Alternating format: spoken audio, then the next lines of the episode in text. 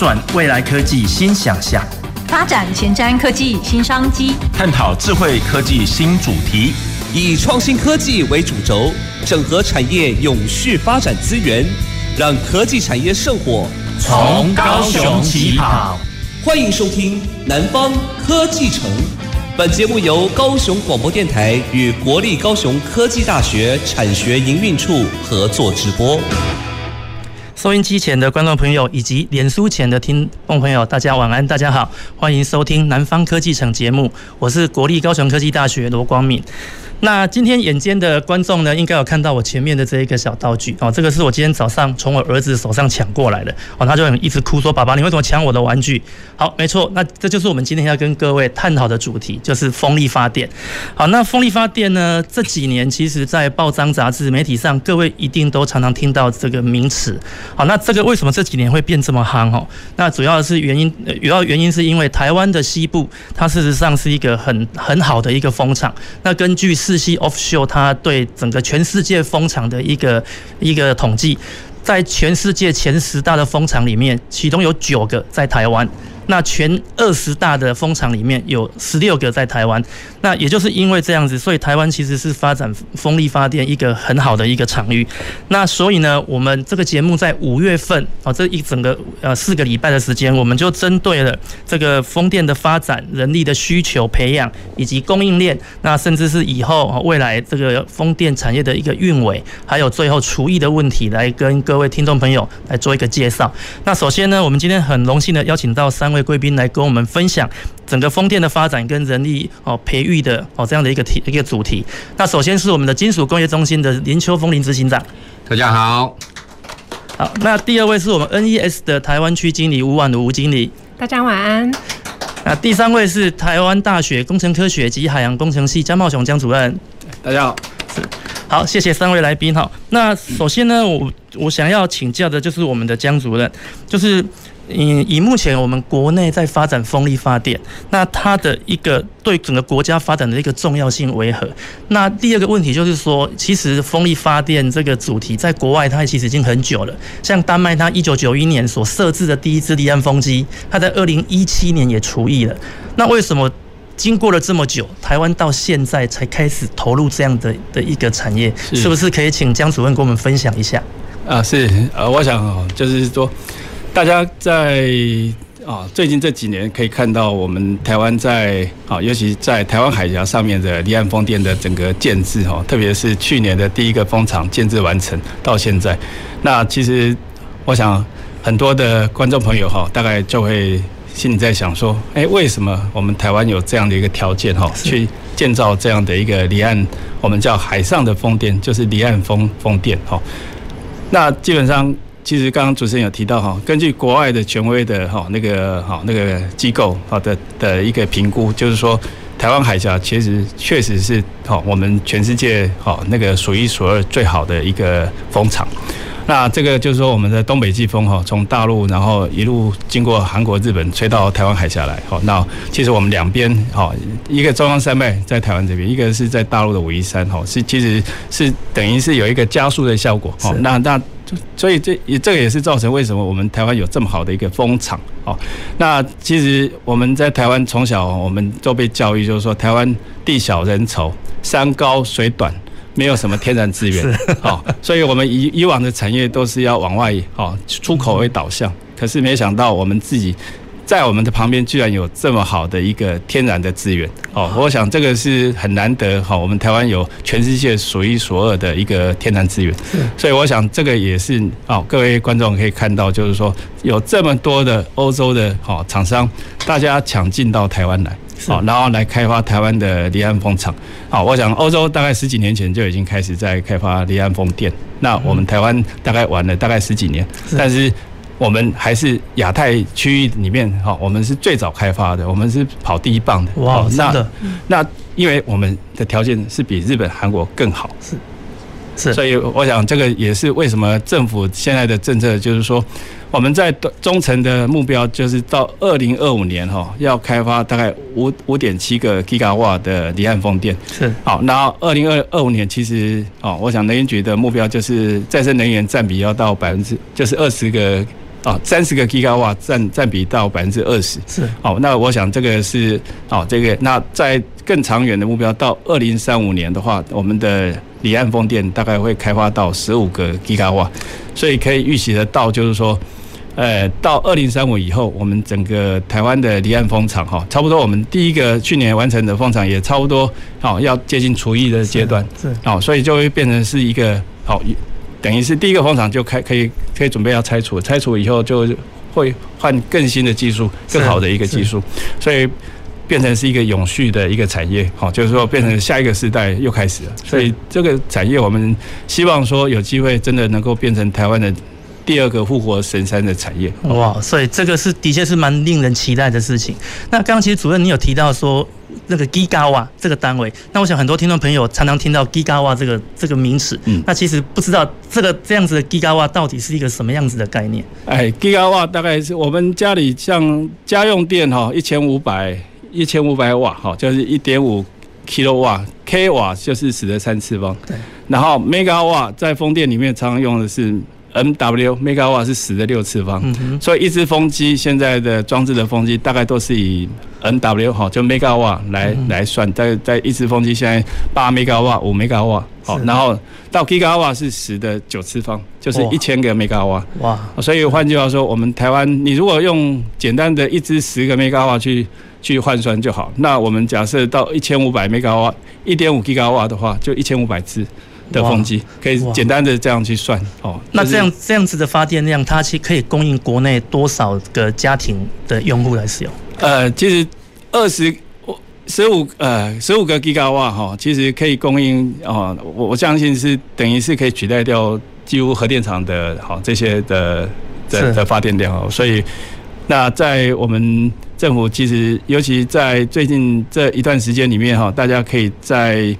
啊，媒体上面也可以看到，哈，除了我们原来所提的哈，比如说政府所提能源转型之外，现在还有另外一个更大的一个目标是二零五零年哈的零零近排碳。是。那临近排碳的话，这个哦，在一种开发再生能源来去来抵抵抵排碳哈，是最最最有效果的一个方法。是。所以换句话说，我相信未来在整个政府的规划里面哈，在再生能源这一块的。好，占比一定会再更高，而且这个是不只是能源的问题，而是整个影响到国家的整个经济层面的问题。是对，好，谢谢江主任。那我想。刚江主任的说明，我们其实可以发现，国内其实未来在风电产业这一这一个区块，的确是需要很多的一个人力的投入。那所以接下来我想请教我们的吴经理，就是说，以目前台湾如果风电产业真的如政府规划这样子一个蓬勃发展，那相信人才的需求一定是首当其冲。那是不是可以请吴经理这边来跟我们分享一下，就您的您的的一个看法，就还是说您的认知，以目前台湾这种风电产业。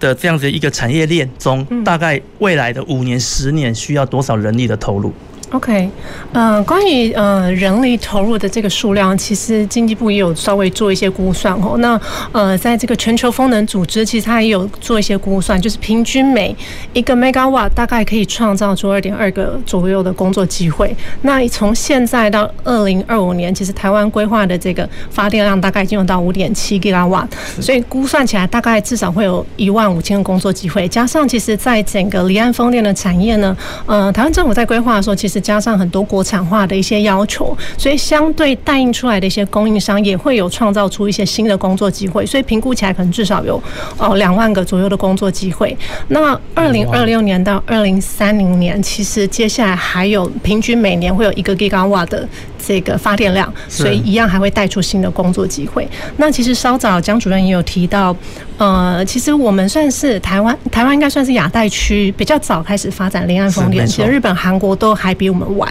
虽然之前可能都有在提，但是没有这么积极的推动，一直到今年大概三月左右，韩国才有呃比较积极，韩国政府比较积极的提出，哎，他们二零三零有一个呃希望开发全球最大一个离岸风场的计划开始出来，所以其实台湾的这些人才，未来他在亚太区也会有很多的工作机会，不会只有在台湾。是，那这些人才就是说。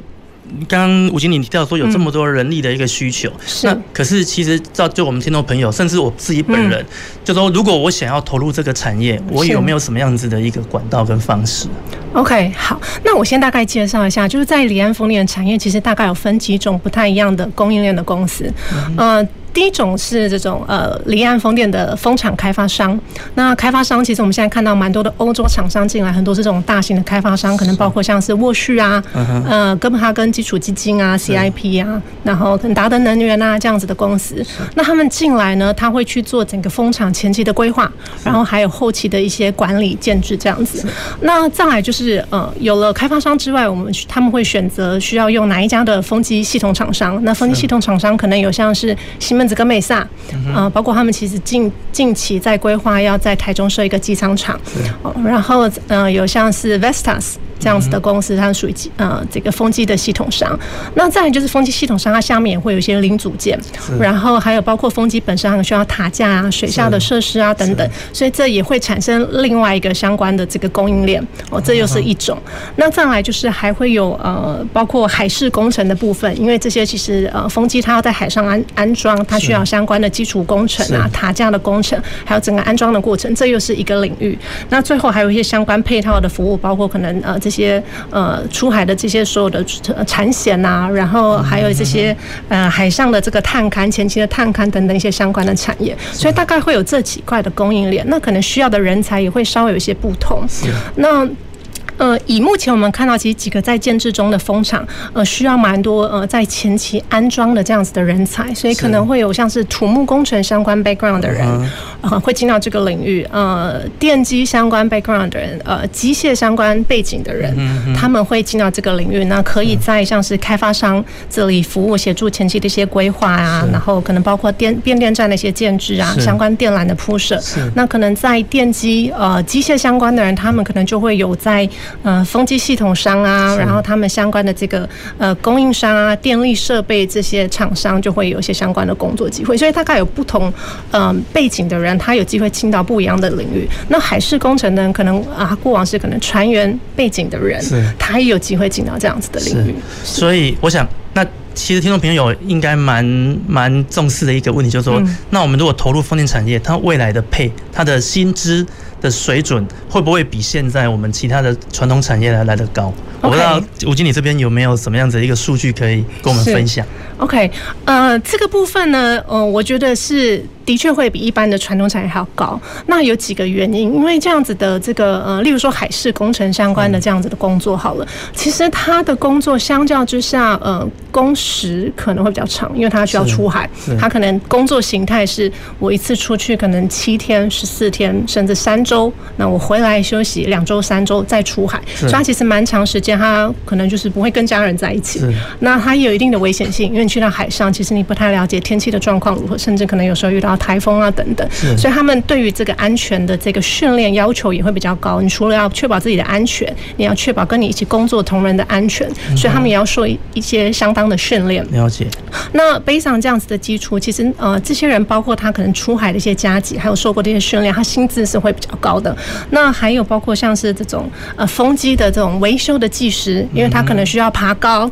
对，那他可能需要从船上跳到这个风机的这个平台上面跳上去，需要。跳上去，对，所以它有一定的危险性跟这个训练，所以平均这样子的技师啊，或是船员啊，他可能初期进到这个领域，呃，可能薪资会许从七八万甚至到十万都月薪都有机会。是是是是，所以各位观众朋友，如果您对这个产业有兴趣，刚好听到七八万，哇，这是一个蛮迷人的数字。好，这个各位可以好好考虑。好，那接下来我们是不是请教我们的林执行长？就是说，我们其实国家在推动这个产业啊，我们一直说未来二十趴，因为哦，就说希望有二十趴的一个发电量。那这样的发电量是否足够？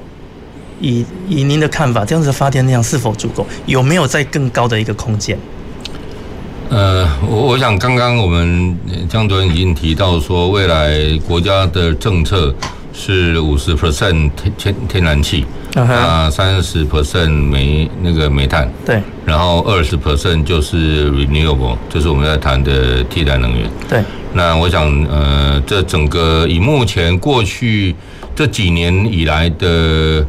的整个的用电的需求上来讲，呃，大概目前大概都除了大概都已经有一些相关的余裕了哈。是。那所以说我们来谈说二十 percent，当然未来要成长，这是大家都都需要的了哈。说欧盟已经已经在谈说我们要纯粹在谈那个进。净零减碳嘛，哈，是，所以说，呃，包含台积电，它就整个跟沃旭买电，那中钢也面临到未来整个要减碳的一个 issue，是，所以说，我想那个，呃，从能源的的供给端，我想，呃，这样整个的配置应该是未来是不会有问题的。那当然，我想在。整个世界的趋势上来讲，呃，应该二十 percent 能够更增加，这是这是应该是我们国家要要会会往继续走的的的路。是，谢谢市长。因为我刚其实会这样问的原因，是因为我之前有听过一个 R 一一百的这样子的一个联盟，它其实就是说。哎啊，所谓的 RE 吧，就是 Renewable Energy 哦，它主要就是说，未来你的公司如果要要就是你要外销你的产品到国外去，你是这个联盟的会员，那么你在生产产品过程中所使用的电就必须是这种干净的能源。是。那我在想说，因为我们现在如果国内目前设定是百分之二十，那这样会不会未来我们国内的这些供应商，它需用用用到绿电的需求会增加的时候，这样子的电力是不是可以引领我们的工业用电？呃，我我想这个这个绝对是一个趋势哈，所以我们才会讲说，就像我刚才谈的，台积电它会把整个沃旭的电动买下来嘛哈。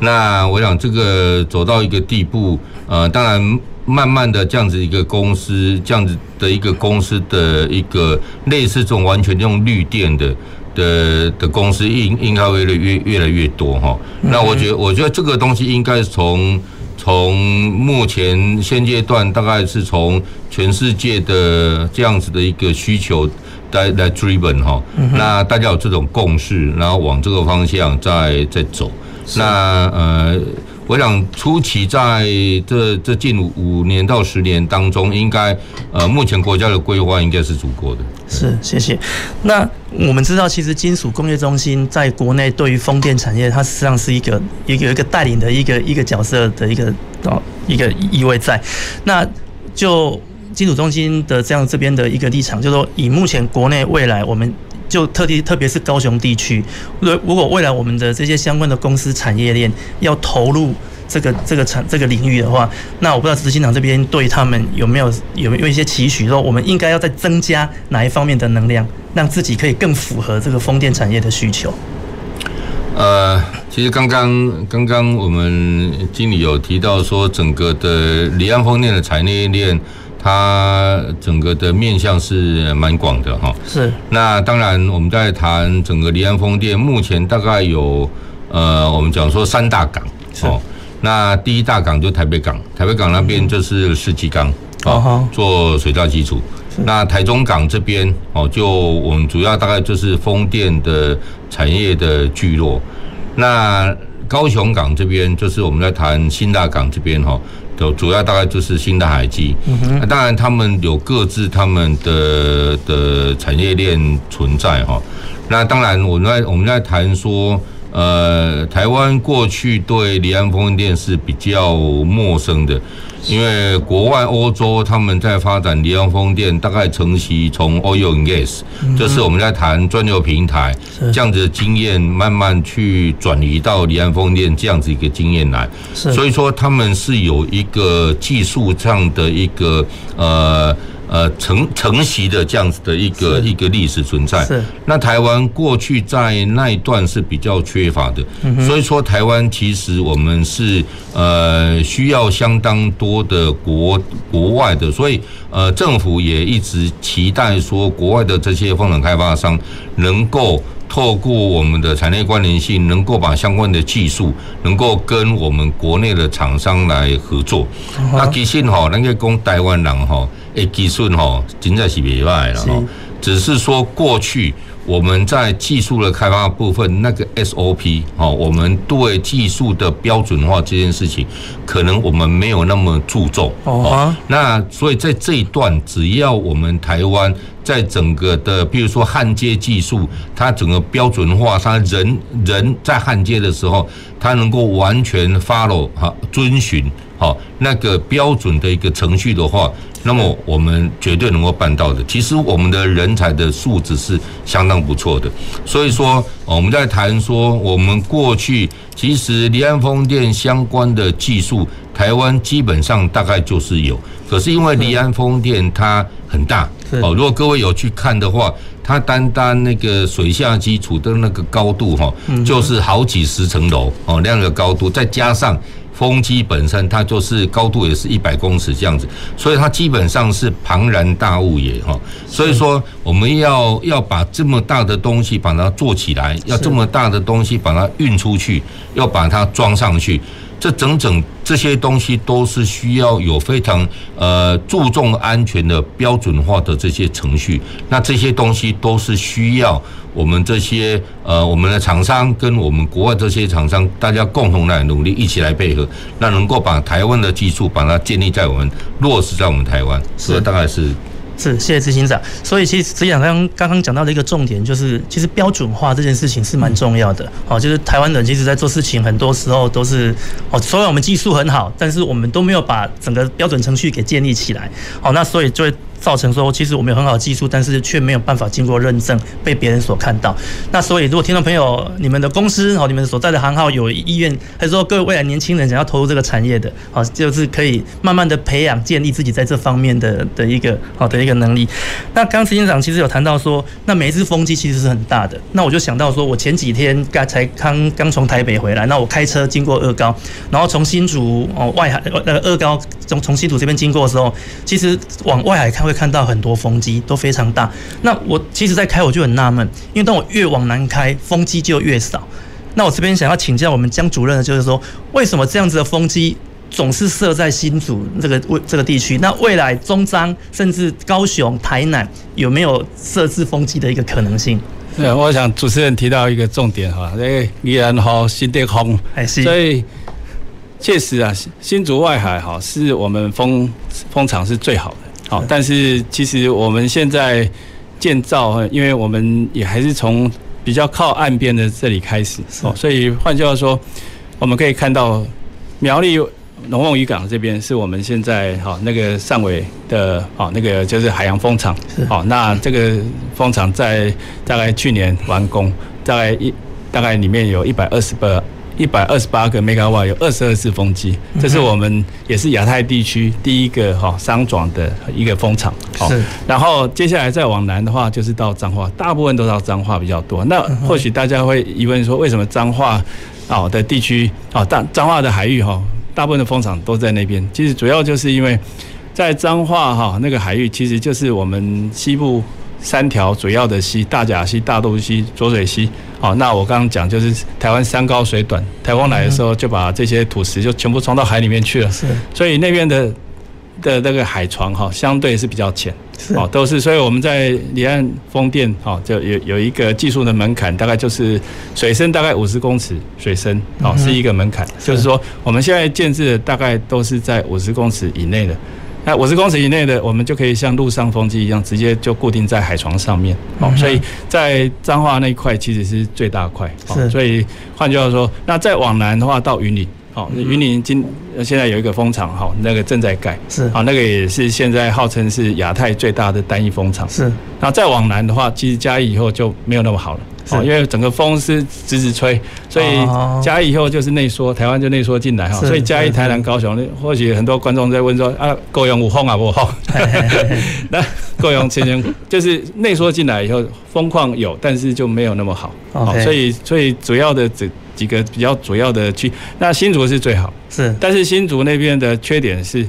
它比较深，超过五十公尺水深，是，所以这个是我们下一个阶段，二零二六年以后的风场哈，才会开发到那个新竹的外海。是，其实最近各位如果看新闻媒体，也也有开发商跑到啊那个基隆屿那边去了，啊，那边其实风也不错，因为那个更上面，是，但是那边因为有很多航道，还有渔场，台湾的三分之二的渔场都在那边，所以那边其实是建设的哦更复杂，是，所以就是说。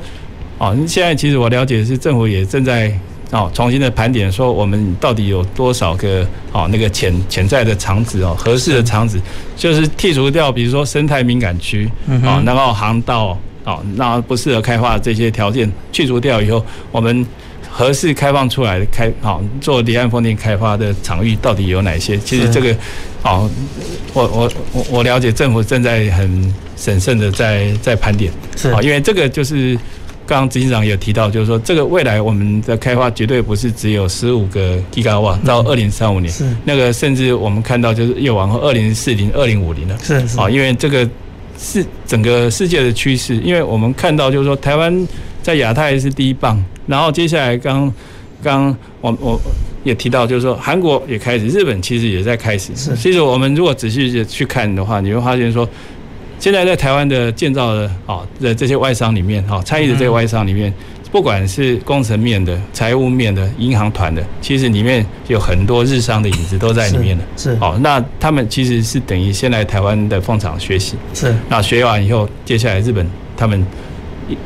一开始，他们马上就可以承承接台湾的这些经验。是，那我们刚刚也提到，就是说台湾培育的这些哦，我们本土的哈这些哦的人才。接下来，除了我们台湾的风场建制之外，其实已经有很多开发商私底下在跟我讲，他们这些台台湾培养出来的这些啊专业人才，接下来就是派到韩国、派到日本。啊，这个绝对比他们从欧洲再派人来 绝对要快，是。啊，绝对要快，因为他已经把台湾这批人已经培养起来了，是是是，这个就是我们取得第一棒的机会，是。好，所以因为我们。条件比他们好，是对啊。可是江主任刚刚所提的这件事情，我们就会发现说，我们好不容易培养出了人才，然后就又这样被挖，被其他国家给挖走，这样会不会对我们国内整个产业又产产生一个新的断层？其实这个严格来讲不是挖角啊，而是哦，我这些欧洲的开发商是把台湾当做亚太的的中心，然后有等于是他去开帮他开发韩国。开发日本，但是中心还是在台湾。台湾对这个其实其实是很重要一点，我们希望成为亚太的哈离岸风电中心了。好，这个就是说不是只有开发我们自己的风场而已，而是我们取得这个先机以后，我们现在是有这个机会，非常非常有机会可以成为亚太的人才的中心。了解。好，所以其实刚刚江主任讲到一个很重要的重点哦，就是台湾现在其实，在亚太地区，我们已经抢到一个风电的一个先机。那如果我们未来持续朝这样的一个方向去前进的话，其实台湾未来。我们在这个领域事实上是有蛮大的一个可能性，啊，特别是人力啊，还有设备，还有设计啊，包括设计的能力，还有我们的装备的供应跟供应链的一个一个建立。好，那我想我们非常呃，我们节目先进行到这，好，那我们还是走我们前半段哦，非常欢迎，非常感谢我们三位来宾给我们做这样子的一个分享。那我们休息一下，那下半段的节目呢，我们再来哦分享整个人力的一个布局，好，跟一个产业的需求。好，谢谢。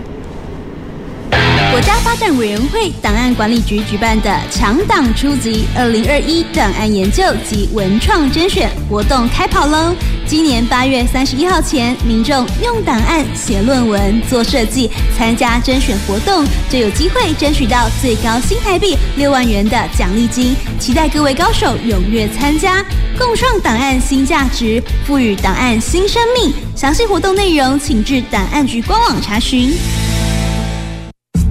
小美整天打混摸鱼，你看她又在下载盗版影片和音乐，还到处转贴图文呢。别气，像那样未经授权就随意下载、分享别人的影音及图文档案，会侵犯到著作权哦。这么严重啊？嗯，那快去提醒他，触法行为不能做，一定要尊重智慧财产权。智慧局提醒您，禁止网络非法下载影音、图文及照片等著作，以免触法。以上广告由经济部智慧财产局提供。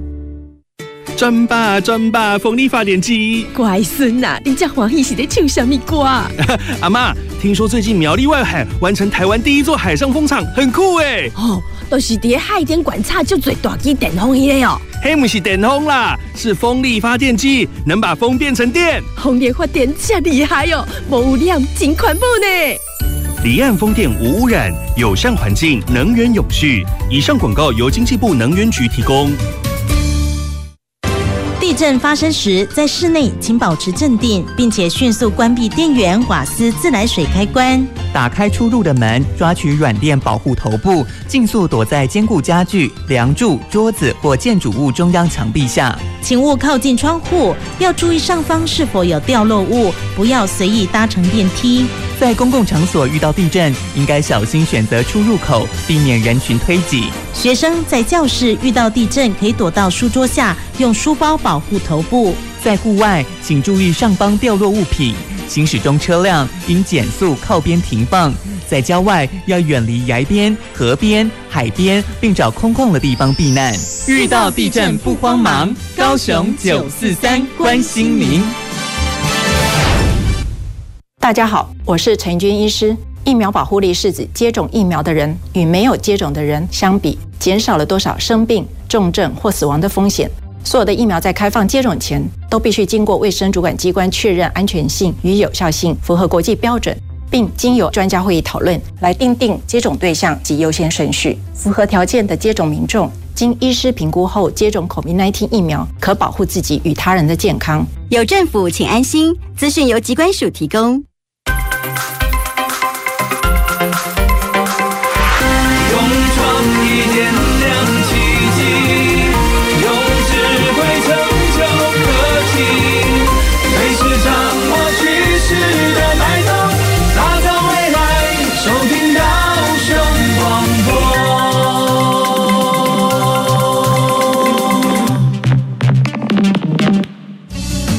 前瞻的，未来的，您现在所收听的是提供您最多科技产业新知的南方科技城。好，欢迎回到南方科技城节目，我是罗光敏。那刚刚在我们节目的前半段呢，我们其实谈了蛮多风力发电的一个产业的状况。那相信各位对这个产业应该充满了一些想象，或者多了一点想，多了一点想象。那接下来下半段的节目呢，我们先来来跟各位聊聊说那。风力发电它到底是不是如我们想象中的那么的神奇？好，那那首先我们先想要请教我们的执行长，就说以风力发电这样子的一个一个，我们放在海面上，那海面上风并不会一天二十四小时都有，它有时候风大，有时候风小。那夏天我们还会有台风，那在这样子的情况下，我们的风机在海面上会不会坏掉啊？好，我我我想哈，那个回答这个问题之前哈，是刚刚。刚刚有一个议题都在谈到那个人，我们台湾的人对离岸风电这个产业是比较陌生的哈。是，其实我去学校演讲的时阵哈，我拢鼓鼓励咱这这少年囡啊哈，勇敢参与离岸风电是。哦，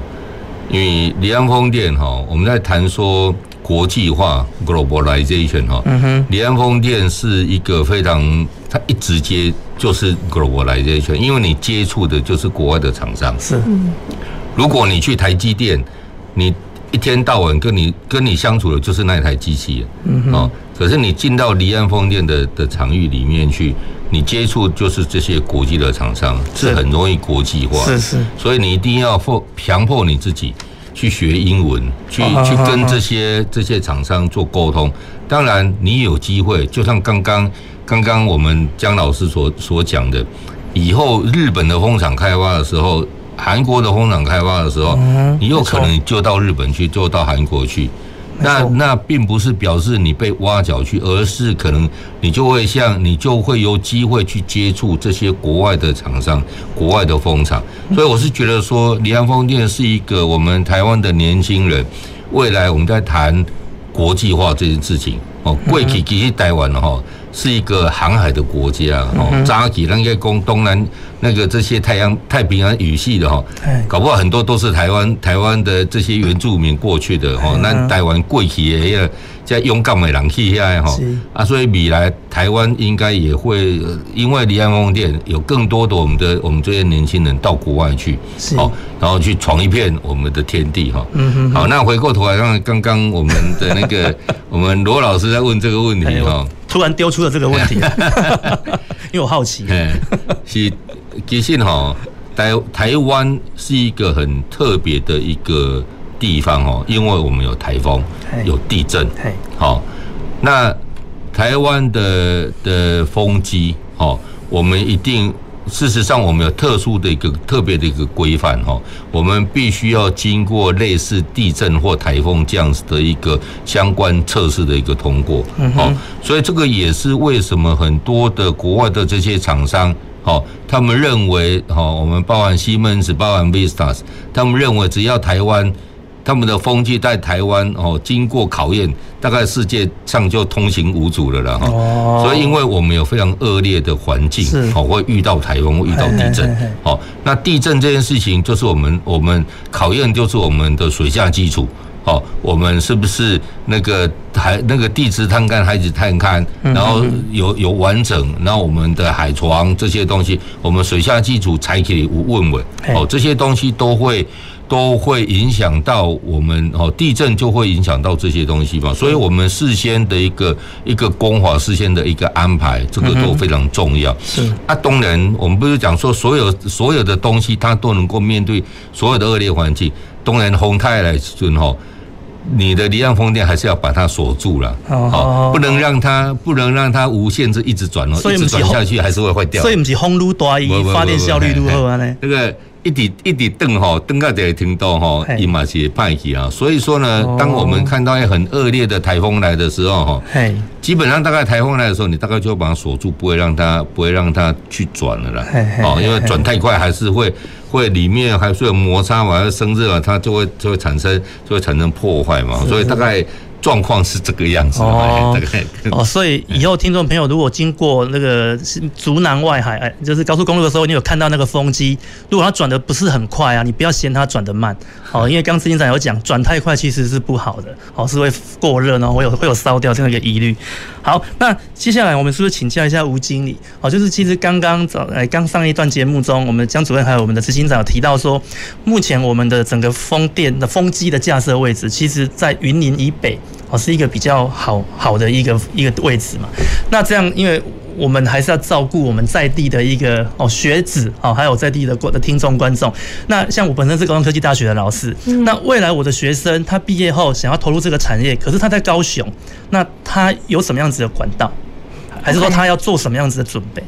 是，呃，其实刚刚在前一段的时候有分享到，在离岸风电相关的供应链，还有呃可能需要的背景的人才大概有哪些？那大概他们可以做什么样子的工作？那我觉得其实高雄的呃，包括高雄科技大学啊，还有高雄的人才有一个蛮好的利基点，就是其实像在呃海洋科技大学，其实很多的学生他过往是可能像是呃轮机的背景啊，可能本身就是可能以往是商船相关的训练的。其实在，在呃现在初期的这个建设，它就有很多。多需要船员的这个呃需求，那呃的确，我们台湾目前在离岸风场相关的这个经验是比较少的，所以包括呃我们其实现在在跟很多这些进到呃台湾的这些外商公司合作的时候，他初期很多的专业人才，包括技师等等，还是需要从国外 hire，但是因为有搭配呃一些相关的在地化的要求，还有包括其实这些外籍船进到台湾，我们是需要搭配呃至少三分之一的 local 的船员，所以其实有很多呃可以进到这个领域的。机会，那包括接下来等风场建制完成以后，呃，还会有大概二三十年风机的这个维运的这个时间。那呃，其实风机它是需要定期去呃维护的，包括可能这个叶片的清理啊。然后如果哎有一些轻微的损坏的时候，其实定期需要进到这个海上的风机去维修。所以这相关的包括呃刚刚提到的这种电机啊、机械啊，可能跟工程背景相关的一些人，其实他有非常多的机会在这个领域。那呃，高雄其实过往。包括船产的这个经验的人啊，重工业相关的经验的人才啊，呃，海运、航运相关的呃船员呃这个相关的这些人才，其实是很多的。他有很多可以转型进到这个离岸风电的领域。嗯，对我我印象中，NES 它是一个人力资源的公司，那它其实有有丰富的这种人力哦，这种中应该中介吗？还是说 呃媒合的一个这样一个经验？是那。我其实问的问题就是说，因为其实现在线上可能有很多造船系的同学在收听，嗯，那我们造船系的学生呢，他就跟我讲说，老师，我其实很喜欢爬高，哎，因为我很喜欢爬到叶片上面去，去检测叶片啊，去保养上面的装备，是，可是呢，我们却一直没有这样子的一个实习机会，也没有管道，那我不知道。如果如果以 NS 这样子的，以你们的公司在在做这个这个人才媒合的这样子的过程中，你觉得南部的学生有没有机会，就是在在学的期间就有实习的机会进到这样子的一个一个场域里面？OK，我想这个部分可能会需要呃看风机厂商他们是不是有一些相关的规划。那就我所知，其实包括像是西门子、跟美萨、Orsted 等等呃这样子的公司，其实他们都有推一些实习的 program。当然可能数量还不是很多啦，所以其实很多呃学子可能还没机会接触到这样的领域，或是可能过往也不是这么熟悉。但是呃，其实我有观察到，其实这些公司他们也注意到这样子呃的人才未来的需求量是很大的。那目前其实进到这个。领域的人是少的，所以他们其实需要从学校、从学生时期就开始培养，所以也开始在做这样子的推广。了解，所以也就是说，我们其实高雄的学生还是有这个机会的。是是是是，感谢。好，那接下来我们就再请教一下我们的江主任，就是其实我们现在在开发离岸风电，我们在新闻媒体上一直看到一一一个新闻，就是说我们现在跟国外开发商去买电。然后再再并到台电的电网里面再卖给我们民众，可是我们跟他买电的电费一一度是五八五块到八块，甚至更高，那民众就会不免怀疑啊。那我们台电自己发电的话，一我们每一度电才卖二点五块啊，那为什么我们要花这么多钱跟这些风电的开发商买这样子的电？好，是的，主持人，那个这是一个很好的一个问题啊。那其实也可以利用这个机会哈，大概跟大家说明说，我们台湾在开发这个离岸风场的同时，哈，就是说我们有所谓的，刚其实执行长有提到产业所谓的产业关联方案，那这个是在工业局的一个专门的一个名词。那其实比较白话一点的是国产化，啊，我们有要求，好，项目国产化的项目。是，好像，哦，像水下基础，哦，像我们的。现在在新达港的新达海基就是一个，然后台北港的世纪世纪风电也是一个很重要的哈那个水下基础，那个是要求要百分之百在地化。哦，那因为这个水下基础组起来一座大概将近一百公尺高的一个这么大的钢构，那他们像新达海基或者是世纪风电，它也不会全部自己做，它就会委给第二层的，哦，所以很多第二层的这些。国内的供应链其实就是在高雄，是。哦，然后像俊鼎，是。哦，像俊鼎，那像所以这个就是说，它甚至有的甚至到第三层，嗯哼，哦，那所以这样的一个一个国产化的要求，其实如果大家有兴趣哦，可以在那个网络上面去。好，key in 啊，直接 key in 进去，就是说产业关联方案那个表，你就可以看到，从二零二二年哈的水下基础啊，还有一些哈啊电力比较简简简单的电力设备，好像配电盘啊、开关啊这些等等，那一直到二零二三、二零二四以后，甚至哦有风机的哈叶片、机舱的组装、好齿轮箱哈，或者是哈好那个机舱啊，或者是其他的哦，其实总共。种种大概是总共有二十六项，哇，二十六项的项目。那这些项目当然是，哦像经济部工业局他们去盘点过国内的有潜能的这些好的业者，好，然后提供他这样的一个机会。像最近一个比较大新闻啊，我想也是上礼拜的新闻，像东元电机，哎，他终于跟哦这些开风机的制造商，好像刚提到的两家，好风机的制造商，哎。谈妥它的电子转子要在台湾制造生产，嗯哼，好，所以这个都是我想，就是说，在这样的一个要求底下，我们才会有这个所谓的五块五或五块八一度电。那这个制度其实是德国哦已经执行大概七年的，我们称为短购电价的制度，是，就是说我保购保证收购电价二十年，但是这些风场好。好，接受使用趸购定价的这些风场，它就会被强制要求要采用在地化的产品。哦，好了解。那因为我们在地的产品，因为我们国内的供应链其实刚开始而已，好，所以它还要建厂，还要投资。是。那技术门槛 maybe 啊，可能也还不到那个那个技术能力，它还要去做技转。是。好，所以这些投资下去的，自然它卖的东西一定会比较贵。嗯哼哼。好，但是这个就等于是由政府。好，用我们使用的这种趸购定价的制度，好，用五块五、五块八的，哦，保证收购二十年，好，来保来扶持我们国内的这个哦这个产业的供应链，好，希望说它利用这大概四年的时间里面，能够把它好能够成长起来。是，所以其实现在也正在进行当中，我们可以看到很多的供应链的业者哈，其实非常非常努力的在在生产这些的，因为这些风场的建制也已经开始了。是，所以我。可以可以预期得到，大家如果有兴趣哦，就是其实我常常带学生到哦，到到苗栗到台中，甚至到到彰化去，其实每一每次去看的都不一样，因为其实整个的的发展是越来越快，然后越来越多的风场开发，所以我们可以看到，如果各位哦观众或听众有兴趣的话，其实你哦下次开车。啊，到台中港去啊，那个三井奥莱那边随便一逛，那个哇，你就看到，你不用进台中港去，你一看就可以看到说一大堆的风机的零组件，现在已经摆在那里了，是是，然后等着出去，因为现在的时间刚好就是出海安装的时间，好，所以这个换句话说，五块五、五块八的一个一度电的，是因为我们有国产化的要求，了解，那这利用这样子来。带动整个国内的哦产业链。是，那也创造出刚哦我们有提到，就是说，哎，因为我们有供应链，所以我们的人力的需求会更多哦，所以这个就是说，整个带动起来是整个国内的整个经济。是。哦，这其实不只是只有。也就是说，不只是只有发电而已，而是整个带动的是国内相关的哈，不管机械、电力啊哈、土木相关的这些海事工程啊这些相关的整个整个都带动起来，变成一个新兴的一个产业的一个需求。好，我想这个是整个离岸风电在推动里面。非常非常重要的一个一个成成果。好，了解，谢谢江主任哈。那所以其实我刚问这个问题，是因为我一直以来我也我其实都不知道这件事情，我一直觉得为什么我要花那么多钱去买电呢？好，那不过刚刚江主任提其中有提到就是说，因为这些我们电费之所以之所以要收购这么贵，那原因是因为它有国产化的这样子一个要求。那就我知道，在精精工中心在前一阵子有针对国产化的厂商给予一些补助的计划，这样子的一个的一个推动嘛，就是说如果。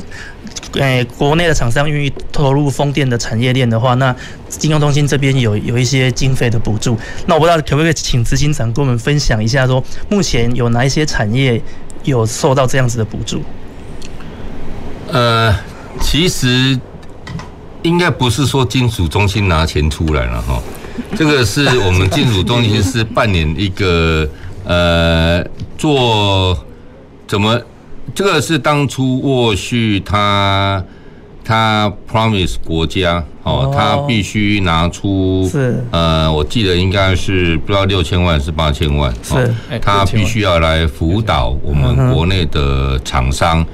然后以至于他们能够进到风电的产业。那金属中心的角色就是呃，怎么来好好把这这笔钱来善加利用，来辅导我们的国内的厂商，所以我们做技术审查，我们做呃技术的辅导，那我们协助。而且很重要的是说，这些厂商他必须要我们辅导他，让他进入这样子一个供应链里面去。那所以呃，这些厂商它的范围就蛮广的哈，包含我们的呃这些风机相关的产业链，还有我们谈的这些呃所谓的那个运维的。哦，还有它的一些相关的这些运那个呃海海洋工程的相关的的这些厂商，大概都有受到我们的一些这在都有受到这笔经费的一些一些协助，还有我们的一些技术的一些协助。是，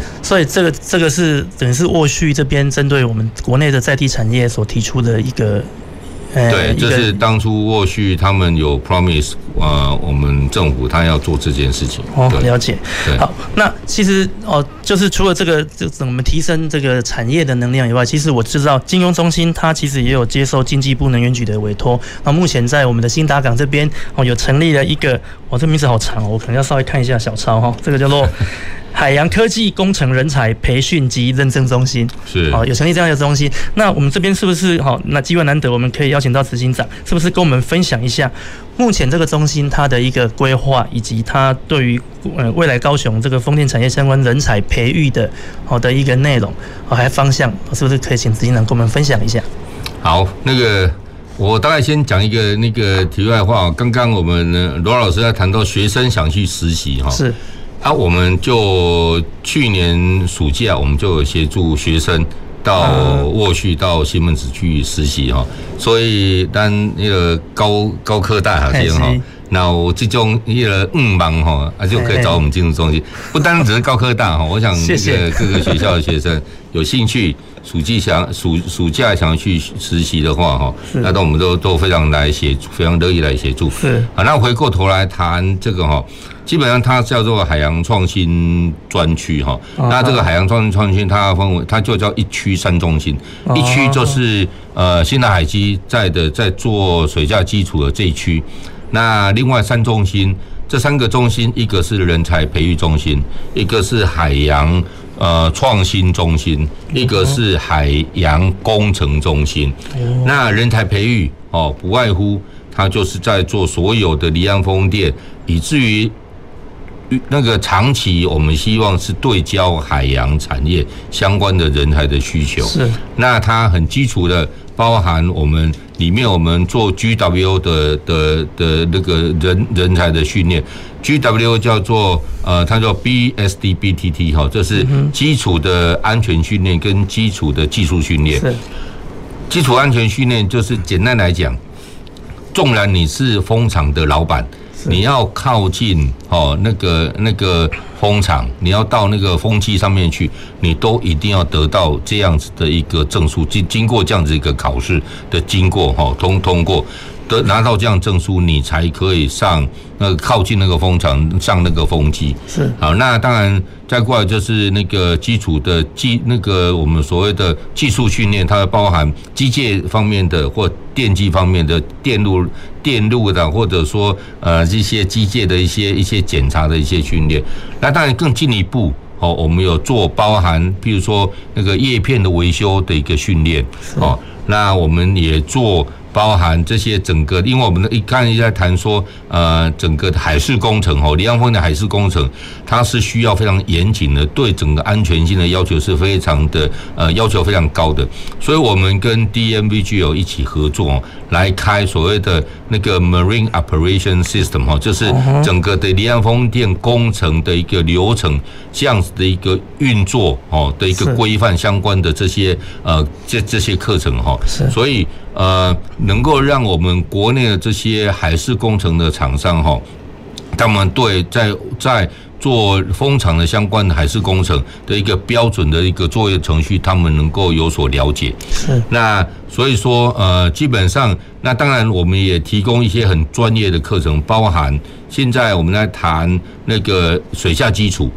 目前要求的就是必须要做到六 G 哈，啊六 G 哦，基本上它是一个非常严谨，因为呃这些水下技术它都是很厚的钢板，好，然后呢它整个六 G 它整个的要求的规范是非常的严谨的哈，那所以我们这边也有提供这相关的一个一个那个人才的一个训练哈，是，那所以这是在人才培育部分哈。那刚才我谈有有特别跟各位谈到说，我们有做海洋创新的呃园区，那基本上我们对焦的是呃风场建置起来之后，后续的运维它所需要的相关的技术，那我们希望说在呃我们新新达港那边，我们能够把相关的产业链能够把它建造起来，是能够把它呃形塑起来。那最后就是海洋工程中心。就是说，所有的未来，你只要能要到海洋去的这些结构物，都必须到我们那边去做测试验证。好，所以说，呃，我们讲说，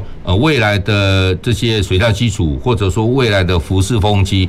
都必须到我们那边去做测试。的测试验证的的动作，那都没问题了，你才能够真的放到实际上海域去。那基本上做做跟各位做简单的一区三中心的一个介绍。是是，谢谢执行长。哦，所以目前我们在新达港那边不只是人才培育而已，其实还有验证的一个功能在。是是。哇，这个是哦，这是我以前所不知道的，我是非常感谢执行长今天跟我们说明。好，那因为节目时间关系，我其实有一个问题一直想要问江主任跟我们的吴经理哈，就是其实我们知道哈，人才。不可以一窝蜂的投入在某一个区域里面。那以风电产业来讲的话，其实我们有所谓的白领的设计工程师，还有蓝领的实际现场的施工人力。那我我相信说，因为因为以工程师的这个角度来看，他可能英文能力会非常的需要。那如果他今天是一个现场的哦，在现场做维维运或者是设备安装保养的这样子的一个一个人力的话，他对英文的需求会不会很高？嗯。